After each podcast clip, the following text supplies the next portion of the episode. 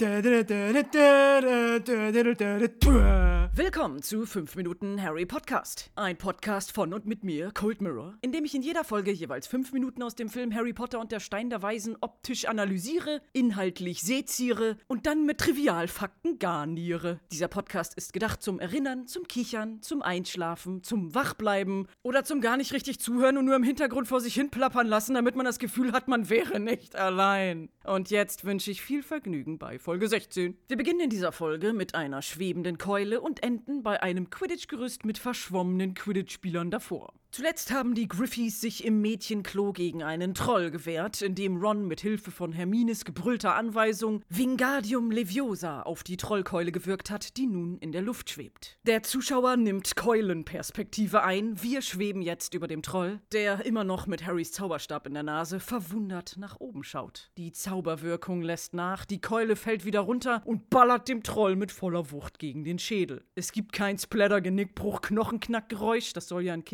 kinderfreundlicher ab sechs Film bleiben, aber es gibt ein ganz stumpfes Bumm, als würde man eine besonders schwere Kartoffel auf einen Tisch fallen lassen. Da haben die Sounddesigner bestimmt Spaß gehabt, diesen Sound rauszusuchen, haben ihr Gehalt bekommen, sind nach Hause gegangen, durften später den Film im Kino sehen und sind dann in Angstschweiß ausgebrochen. Dieses Gefühl, was ich immer habe, wenn ich ein YouTube-Video hochlade und dann Tage später merke, dass ein Rechtschreibfehler drin ist. Denn diese Sounddesigner haben einen Fehler gemacht. Sie waren schlampig. Sie haben etwas vergessen. Oh, was für ein schönes Geräusch diese Keule doch macht, wenn sie den Troll trifft. Wir hören aber nie ein Geräusch, wenn sie zu Boden fällt. Aus den Augen, aus den Sinn, die Keule ist nicht mehr im Bild, also brauchen wir sie auch nicht mehr zu hören. Der Troll ist durch den Keulenschlag jetzt total benommen. Ron freut sich, da sein Zauberspruch das ja bewirkt hat, und er sagt, beeindruckt von sich selbst, cool. Und ich weiß nicht, ob ich das geträumt habe, aber ich erinnere mich, mal eine Art Making-of-Video davon gesehen zu haben, in dem Rupert Grint das Wort cool öfter aufnehmen musste, weil er nicht die richtige Betonung hinbekommen hat. Wo man denkt, das ist doch ein einfaches Wort, was man auch recht oft sagt. Wieso musste er üben, wie man das ausspricht? Und das ist so eine spezifische Erinnerung in meinem Gehirn, dass ich tiefer ins Harry Potter Trivialfaktloch krabbeln musste, um herauszufinden, was es damit auf sich hat. Wenn ich jetzt sage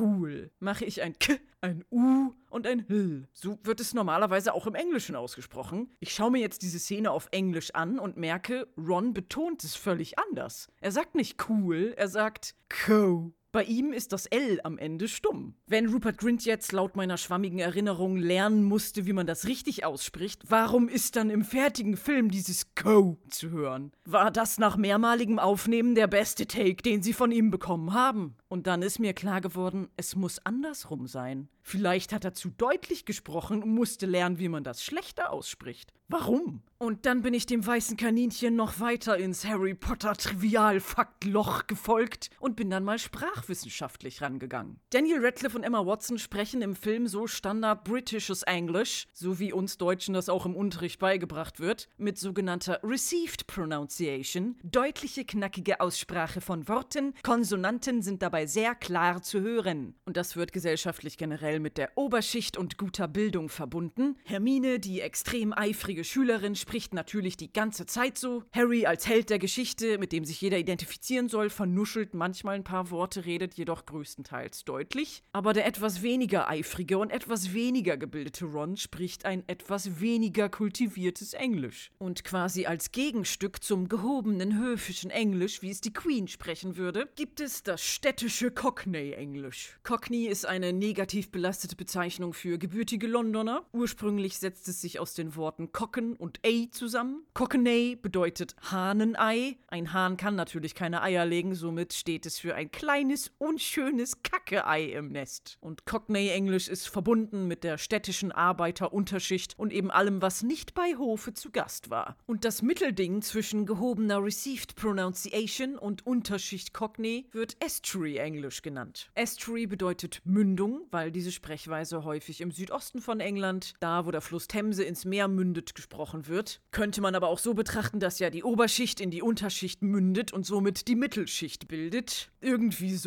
Und das spricht Ron. Estuary-Englisch äußert sich unter anderem darin, dass manchmal das T ersetzt wird durch eine Pause und das L gerade am Ende von Worten ausgesprochen wird wie ein W. Es heißt nicht Bottle of Water, sondern Bo'o of Water. Und eben auch nicht cool, sondern co. Und ich nehme an, um hervorzuheben, dass Ron aus der Zauberer-Unterschicht kommt, denn die Weasleys sind ja nicht unbedingt reich, musste Rupert Grint lernen, ein bisschen städtischer zu sprechen, damit er zumindest bei den britischen Zuschauern auch nach Unterschicht klingt. Tja, das war ein kleiner Ausflug in die Harry Potter Sprachwissenschaften Trivial Fakt Loch Hölle. Wir buddeln uns jetzt wieder hoch durch die Erdkruste ans Tageslicht. Es wäre co, wenn irgendwer von euch werten Zuhörern meine Erinnerung bestätigt, ob, wie, wo dieses Video existiert, wo gezeigt wurde, dass Rupert Grint das Wort cool öfter aufnehmen musste. Vielleicht war es eine Reportage, vielleicht war es ein Traum, ich weiß es nicht mehr. Ich habe nichts dazu online gefunden. Das einzige, was meine Behauptung untermauert, ist ein Zitat von Rupert Grint aus einem Textinterview von 2002, in dem er sagt: We had a dialogue coach. She helped us with our T's. Wir hatten einen Dialogcoach. Sie hat uns mit unseren T's geholfen. Was jetzt, wo ich weiß, dass bei verschiedenen Sprechweisen Konsonanten wie das T weggelassen werden, auch Sinn macht. Im gleichen Interview spricht er auch über Special Effects und wie schwer es als Kind war, auf Greenscreen oder Bluescreen Sachen zu reagieren, weil sie eben nichts hatten zum drauf reagieren. Das wurde ja später alles im Computer eingefügt, aber sie hatten beim Troll zumindest ein Troll-Papp-Gesicht, was der Schauspieler mit den Trollbeinstelzen dann auf dem Kopf hatte.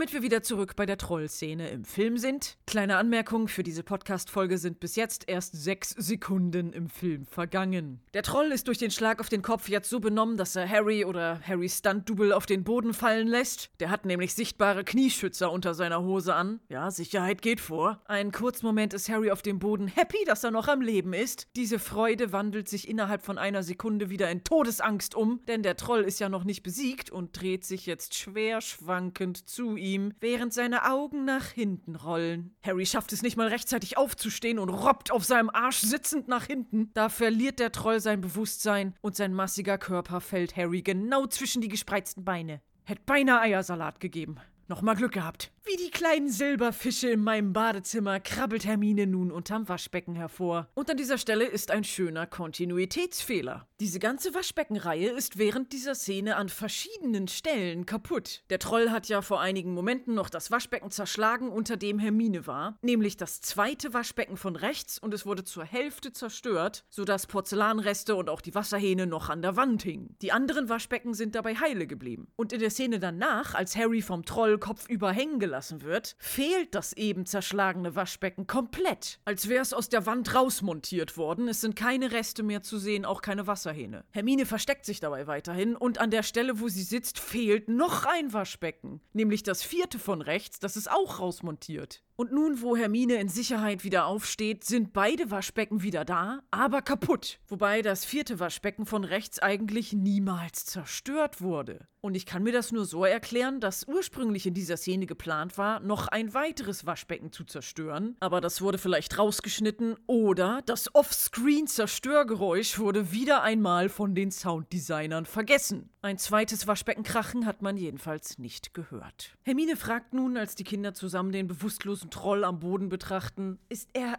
tot? Aber Harry stellt fest, er ist nur K.O. gegangen. Fun Fact. In Filmen wird es immer so dargestellt, dass wenn eine Person einen besonders dollen Schlag gegen den Kopf kriegt und dann ohnmächtig wird, dass es vollkommen normal ist, dass sie eine bestimmte Zeit bewusstlos da liegt und dann, je nachdem, wie die Handlung des Films das verlangt, nach mehreren Minuten wieder aufwacht, sich ein bisschen den Kopf reibt und dann sowas sagt wie Au, Chihuahua. da mache ich jetzt mal einfach normal weiter mit meiner Arbeit. Wobei es im echten Leben schon extrem gefährlich ist, wenn man nach einem Schlag auf den Kopf nur ein paar Sekunden bewusstlos war. Das kann ein Zeichen von Gehirnverletzung sein und man muss das unbedingt untersuchen lassen, wenn das passiert. Also, der Troll ist nur K.O. gegangen, aber dadurch, dass er jetzt nicht mehr aufsteht, kann man sich sicher sein, dass er lebensgefährlichen Schaden am Gehirn genommen hat. Harry will nur endlich seinen Zauberstab wiederhaben. In einem Close-up sehen wir das zuckende Trollgesicht, in dessen Nase immer noch Harrys Zauberstab steckt. Harry zieht ihn raus und ein langer Schleimfaden kommt dabei mit raus, zieht sich in die Länge. Harry hat sich schon wieder vor Ron hingestellt und der Faden hört nicht auf und bleibt hartnäckig immer noch verbunden mit der Trollnase am Zauberstab kleben. Harry sagt, äh, Trollrotz und wischt dann den Zauberstab an seinem eigenen Umhang ab. Nicht an dem Handtuch, was direkt hinter ihm an der Wand ist. Oder macht ihn sauber an den noch funktionstüchtigen Waschbecken, in denen übrigens jeweils kleine Blöcke mit Kernseife liegen. Und er wischt es noch nicht mal an der Außenseite seines Umhangs ab, sondern an der Innenseite, sodass sich der Trollrotz, den er ja so eklig findet, schön noch über sein Pulli im Innern verteilen kann. Und beim Close-up des Trollgesichts habe ich gedacht, Mann, das sieht richtig gut aus. Also nicht nicht der Schleim oder das hässliche Trollgesicht, aber das sieht echt aus.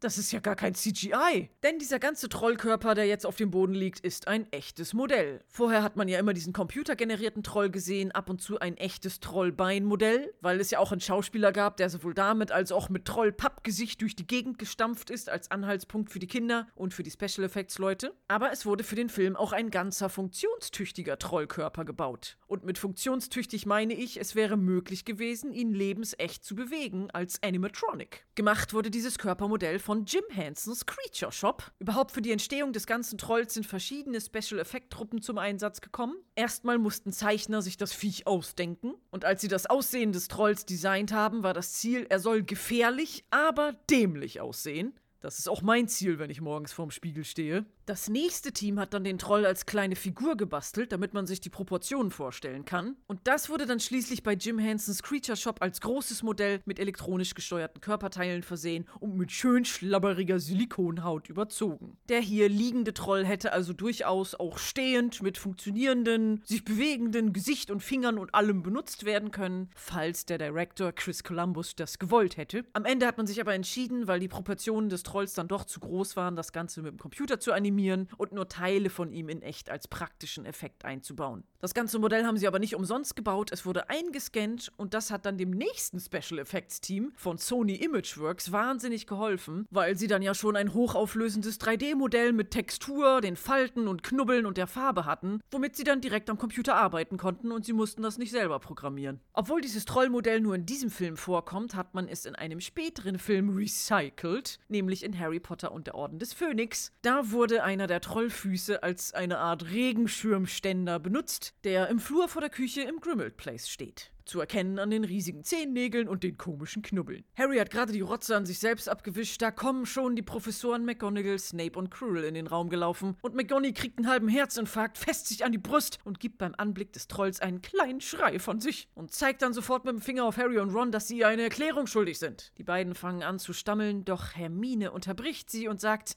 dass es ihre Schuld war und dass sie mit Absicht dem Troll hinterhergelaufen ist und Harry und Ron haben ihr das Leben gerettet. Und alle so, what?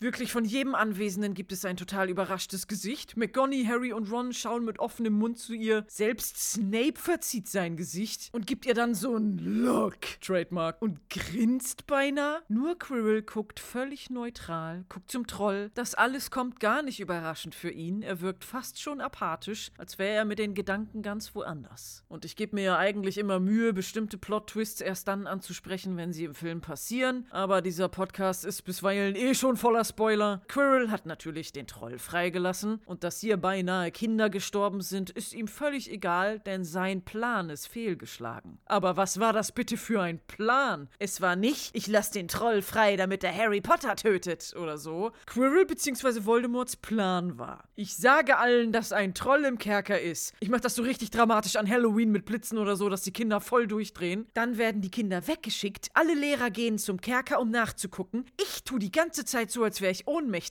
bleib am Boden liegen, dann muss ich nicht mitkommen. Und wenn alle weg sind, stehe ich auf, gehe heimlich in den verbotenen Korridor und stehle den Stein der Weisen. So, das war der Plan. Aber der geht ja schon dann nicht auf, wenn sich doch tatsächlich jemand darum gekümmert hätte, dass er ohnmächtig geworden ist. Wie schon eingangs erwähnt, er steht ja nicht mehr auf. Er könnte lebensbedrohlich am Gehirn verletzt sein. Was wäre, wenn Dumbledore jetzt gesagt hätte, bleibt ruhig! Der arme Mann ist hingefallen, ruft einen Krankenwagen! Behaltet ihn auf jeden Fall im Auge, das ist unser bester Mann! Das ist unser Lehrer für Verteidigung gegen die dunklen Künste! Der kümmert sich gleich um den Troll, das ist der qualifizierteste Mann für diesen Job! Wir bleiben alle hier und warten, bis es ihm wieder gut geht. Das war der Plan, Quirrell. Du warst dir sicher, dass jeder einen Scheiß auf dich gibt und dich am Boden liegen lässt wie so ein totgefahrenen Iltis. Mit Ausnahme einer Person, nämlich Snape, der diesen Plan durchschaut hat und Quirrell daran gehindert hat, im verbotenen Korridor den Stein der Weisen zu stehlen, aber dabei vom Wachhund Fluffy verletzt wurde. Während Hermine noch am Herz ergreifend erklären ist, dass alles ihre Schuld war, schaut Harry mit verwundertem Blick, samt wild wachsenden Augenbrauen aus Biohaltung, auf Snapes Bein. Seine Hose ist an einer Stelle zerrissen und zeigt ein haariges, blutiges Knie. Ja, was ist denn da passiert, denkt sich Harry. Snape Snape muss irgendwas Böses gemacht haben, denn er ist definitiv der Bösewicht dieser Geschichte. Er ist böse und er bleibt auch böse. Und dann hebt Snape schnell seinen Umhang übers Knie und gibt Harry wieder diesen super übertriebenen Look. Trademark. Und dann gibt Harry Snape den Look. Trademark. Und überhaupt jeder gibt in dieser Szene irgendwem einen Look. Trademark. Es bringt Snapes Image halt gar nichts, wenn er die ganze Zeit so finster reinschaut. Er fordert das richtig raus, als Bösewicht wahrgenommen zu werden. Er steht bestimmt jeden Tag vorm Spiegel und denkt sich, heute sehe ich mal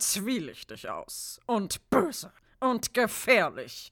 Aber dämlich. McGonagall zieht Hermine ganze fünf Punkte ab für Mangel an Urteilsvermögen. Macht aber nichts, Harry und Ron kriegen von ihr nach einer schwerwiegenden Pause mit Blitzgewitter jeweils fünf Punkte extra für unverschämtes Glück. Insgesamt hat das Haus Gryffindor bei der ganzen Aktion also fünf Punkte verdient. Wieder mal ist dieses Punkteabzug- und Vergabesystem recht willkürlich. Letzter Stand war ja, es gab 10 Punkte Abzug für Harry von Snape für frech sein. Nun gibt es für sich in Lebensgefahr begeben, Troll hinterherlaufen und unschädlich machen 5 Punkte plus. Ist nicht ganz ausgewogen. Und das hört bei dieser Szene auch nicht auf. Das geht im Film noch weiter mit noch viel übertriebenerem und willkürlicherem Punkteabzug. McGonagall hat ihre Arbeit getan, alle Kinder angemeckert und sie zieht sich zurück. Snape hat überhaupt nichts getan, außer alle finster anzugucken. Das ist eben sein Job in diesem Film. Er macht auch Anstalten zu gehen und gibt Quirrell noch ein letztes Mal den Look. Trademark. Und sie lassen den Troll da liegen und kümmern sich nicht weiter um die Kinder, die jetzt vom nervös lachenden Quirrell rausgeschickt werden. Wir sehen ein letztes Mal den Troll im Close-Up, unter dessen Mund sich eine kleine Sabberpfütze am Boden gebildet hat und er gibt ein lautes Grunzen von sich, was Quirrell vor Schreck zu zusammenfahren lässt. Und da ich ja eh schon dabei bin, Plot-Twists vorwegzunehmen, hier noch eine Kleinigkeit, die man vielleicht als Filmfehler bezeichnen könnte. Eigentlich sollte ja jetzt schon Voldemort an Quirrells Hinterkopf sein. Quirrell hat normalerweise eine Glatze, aber als er sich hier vor dem Troll erschreckt, sieht man ein paar Haare an den Seiten und an dem Nacken rausgucken. Hat Voldemort sich ein Bart stehen lassen? Oder hat er ein Pavian-Gesicht? Oh, voll der Filmfehler. Außerdem das Handtuch im Hintergrund in einer Einstellung ist es gerade und dann ist es verknautscht und, und jetzt ist es wieder gerade. Filmfehler! Und wo wir gerade bei Quirrells Aussehen sind, im Gegensatz zu Snape, der mit seinen schwarzen Klamotten dem Zuschauer optisch in die Fresse gedrückt wird, sollte Quirrell hingegen total unbeachtet bleiben. Sein ganzer Stil sollte unauffällig sein, keine Muster, keine krassen Farben oder Materialien. Sein Mantel ist grau-braun mit nur wenig dunkelvioletten Akzenten wie seine Krawatte und sein Turban. Wenn jemand ein Kinderlied darüber singen würde, was man sich anziehen soll, damit man im Straßenverkehr gut wahrgenommen wird, dann wäre Quirrell jetzt schon überfahren worden.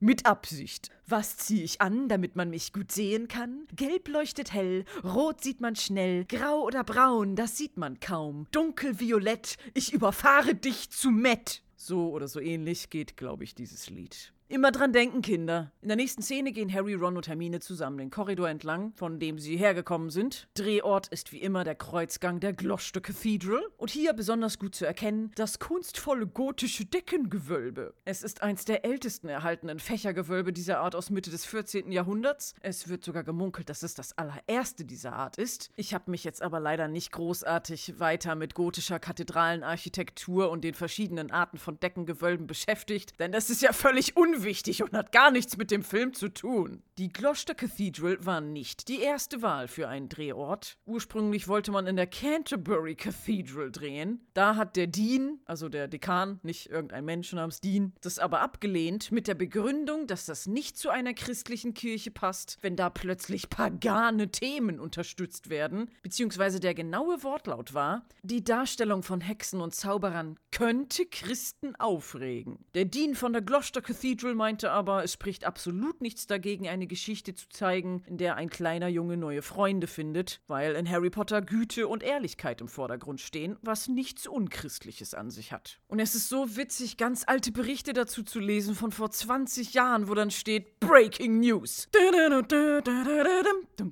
Drehortsuche für Harry Potter gescheitert. Außerdem immer noch kein Hauptdarsteller gefunden. Ist jetzt alles verloren? Wir sind uns sicher, Harry Potter wird gespielt von Gabriel Thompson, bekannt aus der BBC-Serie My Family. Außerdem Alan Rickman, den meisten bekannt aus Galaxy Quest, spielt vielleicht mit, hat sich aber noch nicht geäußert. Die Lage spitzt sich zu, denn diese Romanreihe kostet Warner Bros. immerhin 350 Millionen Mark. Weitere News. Die kleine Cuddy isst auf dem Gelände der Expo 2000 eine Portion ziemlich scharfer Nudeln. Nicht so scharf, dass sie ungenießbar sind, aber dennoch sehr scharf. Dieses Erlebnis wird ihr aus irgendeinem Grund noch 20 Jahre später im Gedächtnis bleiben. Das waren die News aus dem Jahre 2000. Nun geht es weiter mit der Gegenwart.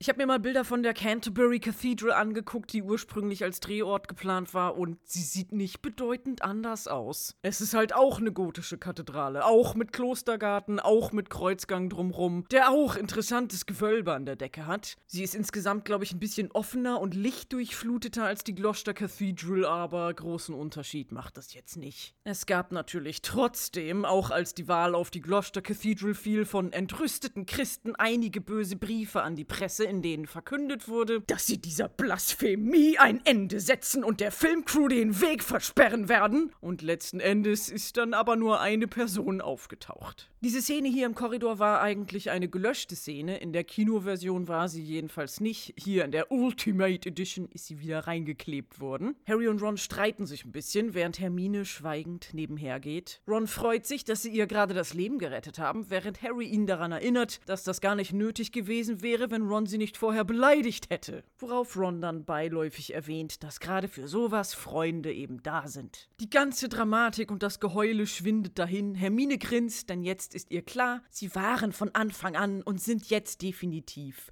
Freunde. Harry und Ron haben ohne nachzudenken ihr Leben riskiert, um Hermine zu retten und Hermine, Streberin, Lehrerliebling, hat ihre ganz in den letzten Wochen aufgebaute Reputation als gute Schülerin riskiert, um ihnen aus der Patsche zu helfen. Sie hat Professor McGonagall angelogen. Ich wiederhole das nochmal. Sie hat McGonagall angelogen. Das ist für Hermine sehr untypisch und das wissen Harry und Ron. Und wir wissen, aus Hogwarts rausgeschmissen zu werden, ist für Hermine schlimmer als der Tod. Und auch wenn es sich im Film von selbst erklärt, dass sie sich nun mögen, definiert diese Szene den Anfangspunkt ihrer Beziehung, denn ab diesem Moment sind sie zum ersten Mal das Trio. Und sie gehen nun verdreckt, verstaubt, Trollrotz verschmiert, stinkend, verstrubbelt, aber zusammen. In friedlicher Eintracht Frankfurt. Nebeneinander als Freunde. Freunde! Abgerundet wird das Ganze mal wieder mit der für diesen Film typischen Beleuchtung von Mondscheinblau und Fackellichtgelb. Blau und Gelb ist ein unterschwelliges Farbschema, das sich in diesem Film sehr oft wiederholt, das auf Postern und DVD-Covern benutzt wird und das eigentlich noch viel mehr für Harry Potter steht als zum Beispiel die Gryffindor-Farben Rot und Gelb. Es folgt die nächste Szene, es ist ein neuer Tag und es ist wieder etwas zu sehen, was zumindest für mich auch sehr für Harry Potter steht, nämlich Schinken. Wir sehen eine Großaufnahme eines goldenen Tellers mit Würstchen, Spiegeleiern, Schinken, gebackenen Tomaten und Kartoffelrösti, sogenannte Hash Browns. Das ist kein Mittagessen, sondern ein typisches English Breakfast, ein sehr deftiges und fettiges Frühstück. Ich bin mir ziemlich sicher, dass Harry in seinem gesamten Leben bei den Dursleys noch nie so ein gutes Frühstück vor sich hatte. Er durfte es wahrscheinlich für Vernon zubereiten, aber nichts davon abhaben. Und trotzdem isst er jetzt gar nichts davon und spielt lustlos mit einer Gabel Zinke an einem Fettstrang vom Schinken herum. Dieser Schinken sieht auch irgendwie unappetitlich aus. Da gibt es ja verschiedene Varianten. Dieser hier scheint von der eher wabbeligen und fettigen Sorte zu sein. Und ich weiß ja nicht, wie da bei euch der gängige Geschmack ist. Ob ihr überhaupt Bacon zum Frühstück esst. Meinen Bacon esse ich nicht mit Messer und Gabel, sondern mit der Hand. Er muss steif wie ein kleines Brett und braun sein und ordentlich crunchen, wenn man da reinbeißt. Deshalb verstehe ich Harry voll, wenn er hier diesen langweiligen Bacon, der nicht zu einer deliziösen Kruste gebraten wurde, verschmäht. Ist wenigstens ein Stück Toast, sagt Ron. Aber man sieht in dieser Einstellung gar keinen Toast. Da klicke ich mal eben ein paar Momente weiter und gucke.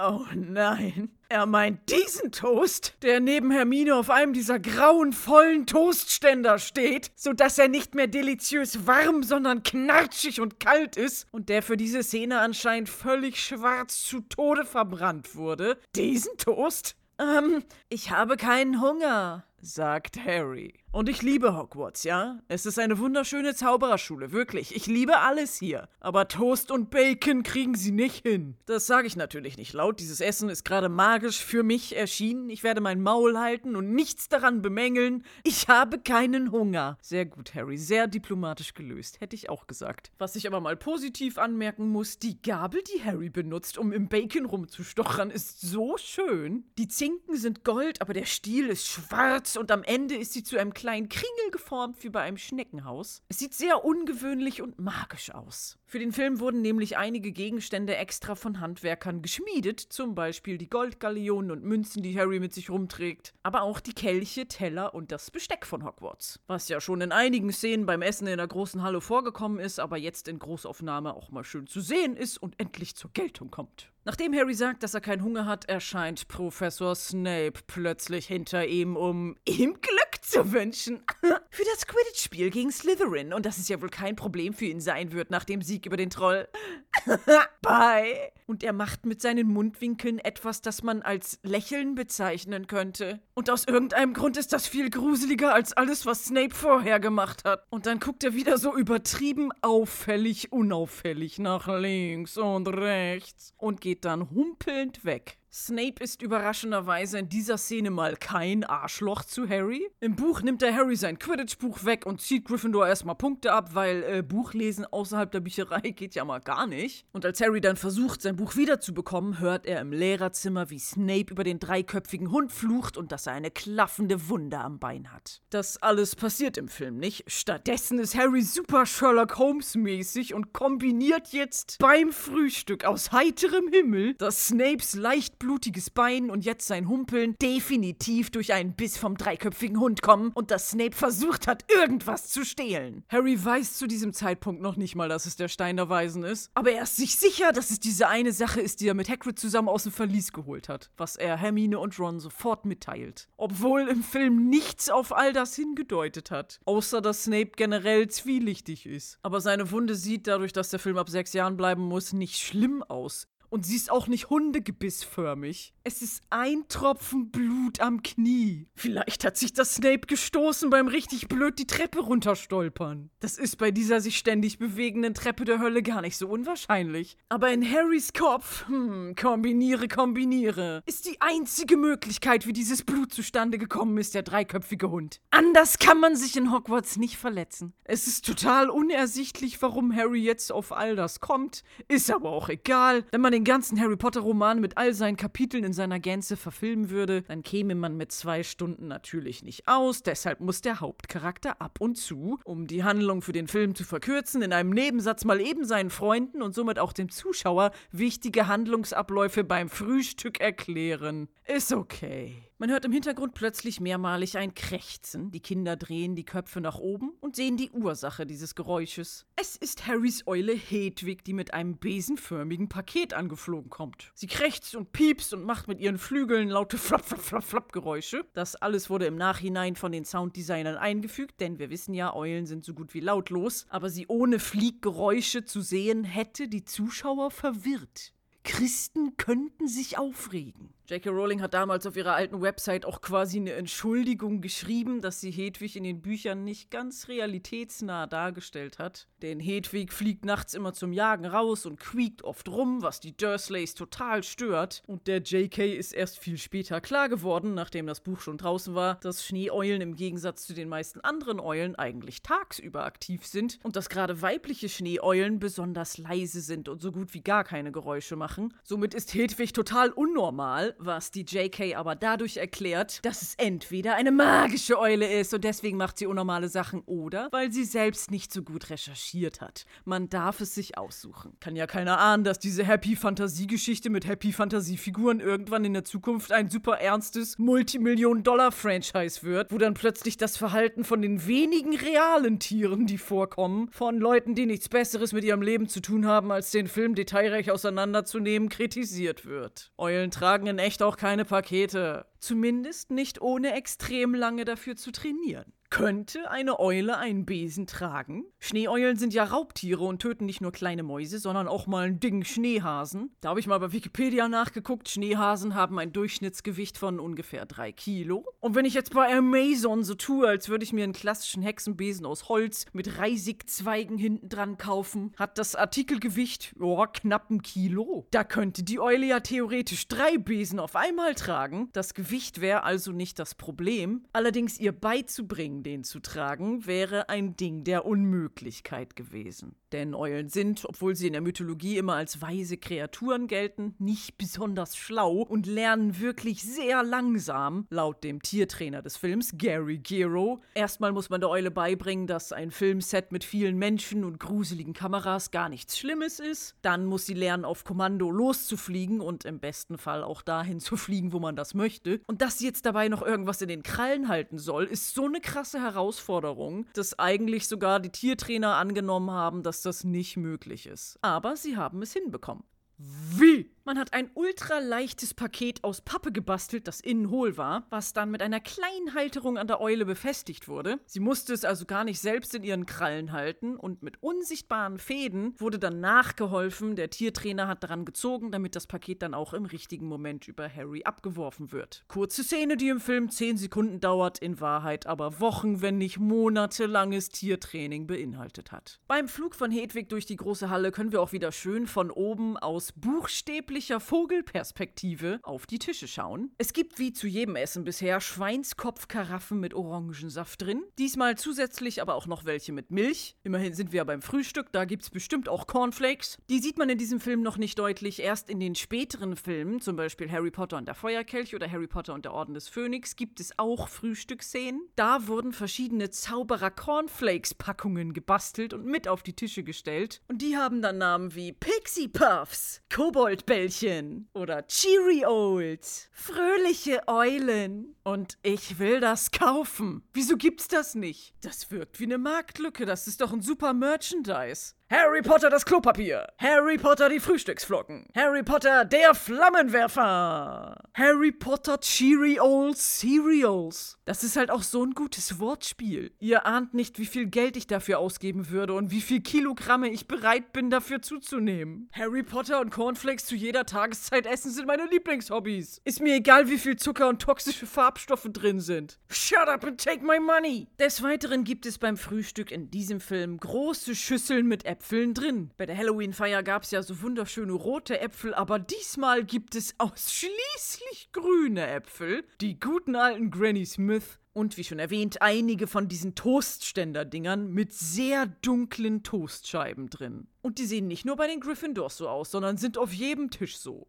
Beim Tische betrachten fällt außerdem auf, es fehlt eine ganze Menge Ravenclaws. An allen anderen Tischen sind die Schüler halbwegs gleichmäßig verteilt. Nur am Ravenclaw-Tisch rechts ist ein größerer Bereich leer geblieben. Genau an der Stelle ist aber auch ein Kamin an der Wand, in dem ein großes, loderndes Feuer brennt. Da direkt vorzusitzen war bestimmt unangenehm, deswegen hat sich keins der Statistenkinder dahingesetzt. Die Slytherins auf der linken Seite der Halle sind am weitesten vom Kamin entfernt. Das sind ja die ganzen Kellerkids, die eh nur nur feuchte Schimmelwände in den Kerkern gewöhnt sind, die brauchen kein Licht oder Wärme. Etwas weiter im Hintergrund sieht man den Lehrertisch. Es sind an diesem Morgen noch nicht alle Lehrer da. Auf der rechten Seite sind vereinzelt ein paar, in der Mitte sitzen McGonagall und Dumbledore zusammen und ganz weit weg, ganz hinten links, ganz allein sitzt Snape. Oh. Und mir fällt gerade auf, wenn er eh links sitzt, dann hätte er doch auch links in der Halle beim Slytherin-Tisch lang gehen können. Aber nein, er hat extra den kleinen Umweg zum Gryffindor-Tisch auf der rechten Seite genommen, nur um Harry von hinten anzucreepen. Warum? Natürlich, damit Harry sich durch Snapes Humpeln an wichtige Handlungselemente erinnert. Hedwig hat nun das besenförmige Paket bei Harry fallen gelassen und wir sehen in einem sogenannten Top-Shot, also aus erhöhter Kameraperspektive, die in einem 90-Grad-Winkel direkt von oben auf das Objekt herabblickt, Harry, Ron und Hermine, wie sie vereint, zusammen, als Freunde, das Paket ganz schnell auspacken. So schnell, dass Hermine, als sie an einem Paketband zieht, das ganze Besenpaket gegen ihren Orangensaft stößt und diesen auf den Tisch verschüttet. Ich glaube nicht, dass das für die Szene geplant war, aber alles musste dynamisch und aufgeregt wirken. Scheiße, jetzt hat die Emma Watson ihren Orangensaft Saft verschüttet. Egal, das lassen wir drin. Das sieht der Zuschauer in diesem Bruchteil einer Sekunde sowieso nicht. Aber ich nehme mir Zeit und schaue mir Frame für Frame diesen verschütteten Orangensaft an und betrachte gelassen und undynamisch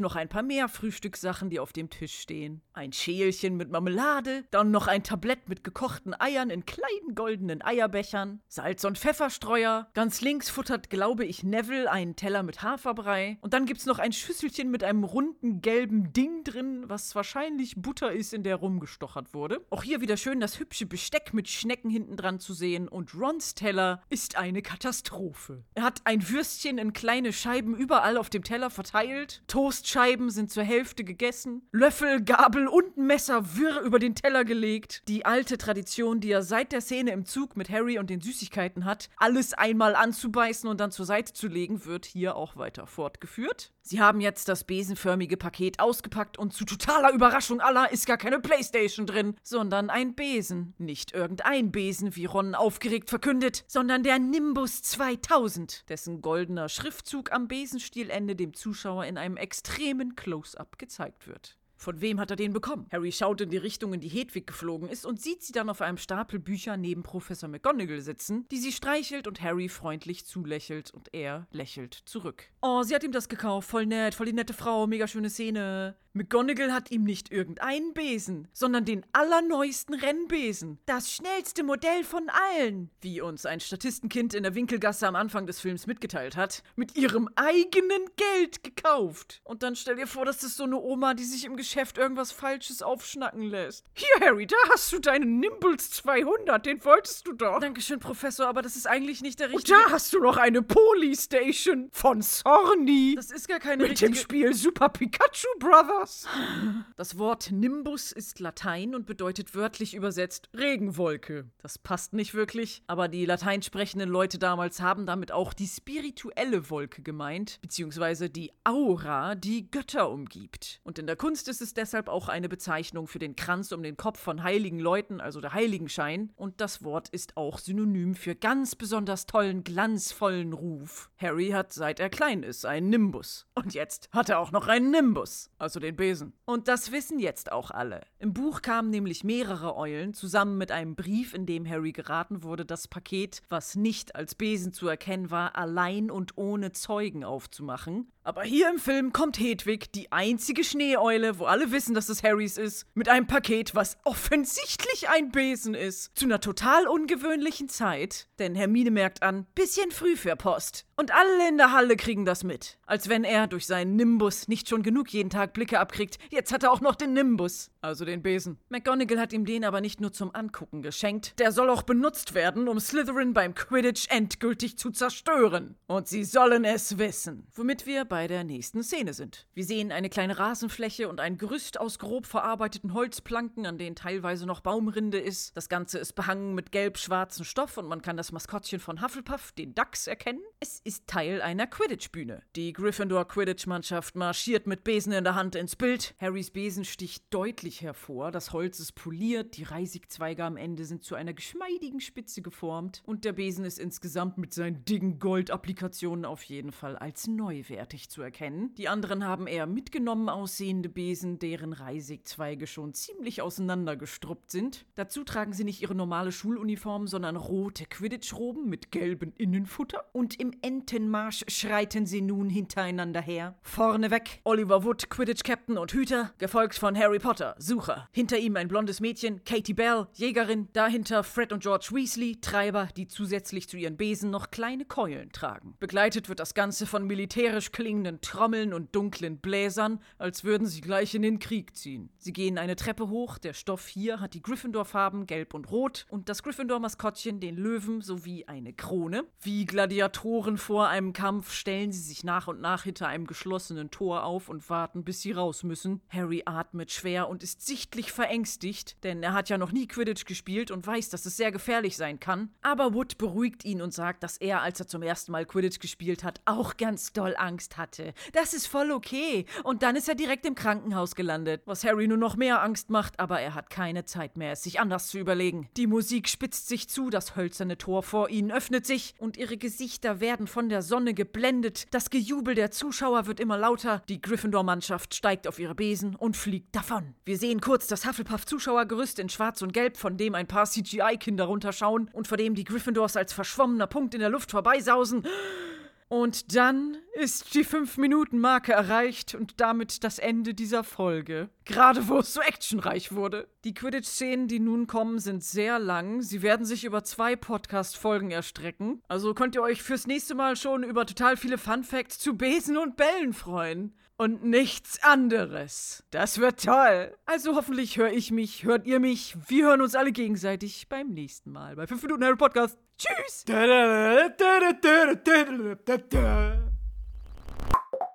Das war ein Podcast von Funk. Und hier sind ein paar Outtakes. Der Troll ist durch den Keulenschlag jetzt total benommen und Ron freut sich.